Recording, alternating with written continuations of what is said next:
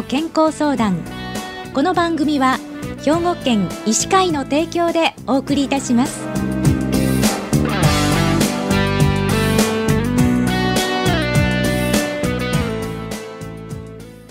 みんなの健康相談ご案内の広市加子です。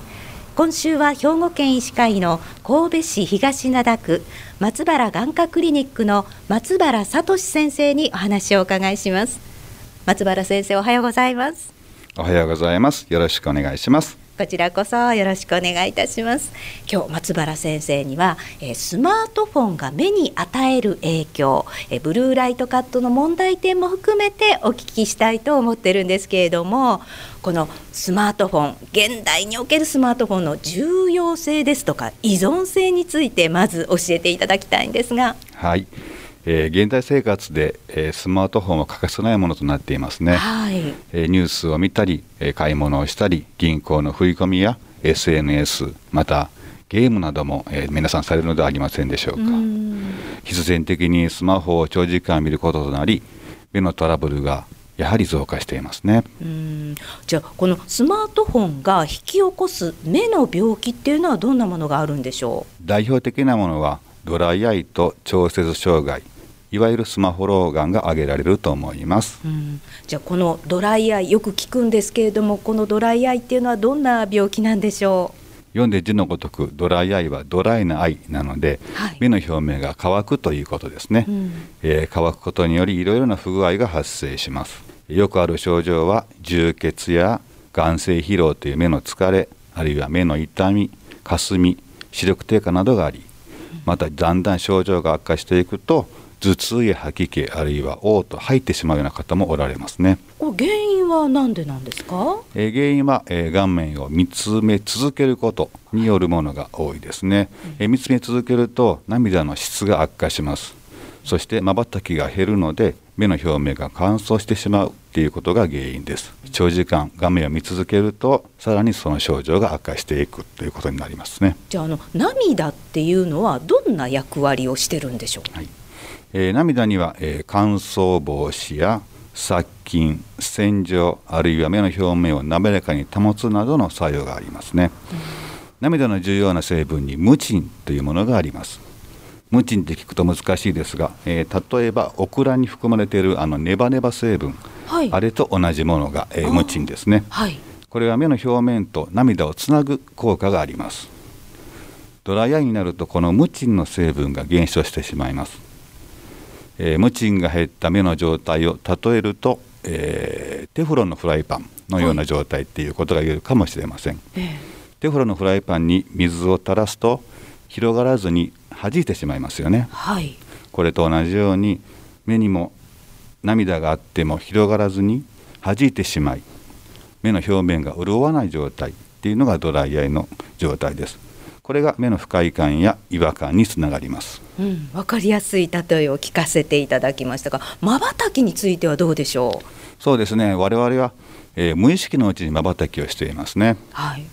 瞬きはだいたい1分間に10回から20回、えー、するもの。つまり、えー、3秒から6秒に1回ぐらい必要ですがスマホやパソコンを見つめていると1分以上瞬きをしないこともよくあります瞬きの回数が極端に減ると目の表面に涙が運ばれずにドライアイが悪化してしまいます、うん、よく夕方になると見にくくなって瞬きをするとその瞬間は見えるんですけどすぐに見にくくなってしまうっていう、えー、体験はないでしょうか、うん、そういうようなのが、えー、典型的なドライアイの症状ですね、えー、そのような方は一度眼科に受診されることをお勧めします。はいじゃあ次に調節力の低下。これスマホ老眼っていうんですね。はい、そうですね、えー、っとスマホ老眼最近よくネットとかでも見ますけども、えー、朝は手元も遠くも見やすいですが、えー、パソコン仕事でパソコンを使ったり、えプライベートでスマホを長時間使って夕方になってくると手元がだんだん見にくくなってくるっていうことはないでしょうか、うん、えスマホで老眼になるのっていうことをよく聞かれますけども。えー、近くにピントを合わせる時に目の筋肉が緊張して目の中のレンズ水晶体が熱くなって手元にピントを合わすっていう機能があります、はい、スマホを長時間見続けるとその筋肉がずっと緊張した状態になり元に戻りにくくなるためピントが合いにくくなるっていうことを一般的にスマホ老眼と言います。うん。えー、加齢年齢による老眼とは違うので、はい、目を休めると一旦は回復しますが、はい、年齢とともにその回復が遅くなってしまう傾向にありますね。あなるほど。じゃあそれぞれ治療法を聞かせていただきたいんですけれどもドライアイはどうやって治療するんでしょう？まあ、一番効果的な治療法といいますとあのスマホを捨てるっていうことになります、スマホを捨てる。それはちょっと先生できません、えー、私も、はい、スマホ捨てろ言われたらなかなか難しくて、はい、いやそれはっていうので、えー、次に考えられることは点眼をしっかり使っていきましょうということになりますね。はいただスマートフォンなり PC パソコンを長時間見ているという原因があってそのドライヤーが起こっているのでスマホやパソコンの時間をそのままにしてお薬を使っていただいても、えー、改善の効果は少ないですよね。はい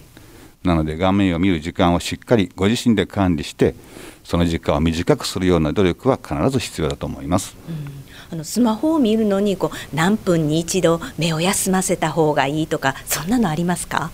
そうですね、まあ、一般的にはまあ1時間程度画面を見た時には10分ほどお休みになるのがどうかなとよくあのお伝えしますね、うん、1時間ぐらいとパソコン見た後、まあコーヒー1杯入れて、ゆっくり飲んでいただいて目が休まったなと思ったら再度作業を再開するというようなことをお勧めしていますがこれもドライアイの症状は皆さん違いますので、はい、ドライアイが必要い方は1時間とは言わず30分かもしれませんし例えば15分かもしれないのでその点については一度その眼科の先生とご相談された方がいいと思います。じゃあのブルーライトについて聞かせていただきたいんですが、えー、今あのブルーライトはネットでもねよく見ますよね。さまざまな光に含まれている青色成分であるブルーライト。特に今液晶画面えー、例えばパソコンであったりタブレットであったり、えー、スマートフォンっていうところから出るっていうふうに言われていて皆さん興味があると思います、うん、でこのねブルーライトカットのメガネっていうのよく出てますよね。これどうでしょう？えー、っとデジタル端末使用時の睡眠障害、まあ、難しいこと言います。青い光を浴びたら眠れなくなりますよっていうことがよく言われますよね、はい、あるいは画面を見続けると眼性疲労っていう目の疲れが起こったりあるいは目の障害を予防するとしてブルーライトカット眼鏡っていうのがよく販売されています。ただですね液晶画面から出るブルーライトの量っていうのは実は曇りの日の窓際のお部屋にいるような状態よりも圧倒的に少なくてスマホから出るブルーライトで網膜が痛むということはないって言われています、うん、なのでいたずらにブルーライトを恐れる必要はないというふうに報告がありますね、うん、じゃあ先生今日のお話まとめていただけますか？はい、えー、ブルーライトカット眼鏡を使用したからスマホを長時間使ってもいいと思われる方が多くおられますけども、はい、えー、過度な期待をせずにスマホの時間をご自身でしっかり管理していくことが必要ですねはいわかりました。ありがとうございました。ありがとうございました。今週は兵庫県医師会の神戸市東灘区松原眼科クリニックの松原聡先生にスマートフォンが目に与える影響についてお伺いしました。今日どうもありがとうございました。ありがとうございました。みんなの健康相談。ご案内は広市千佳子でした。この番組は兵庫県医師会の提供でお送りいたしました。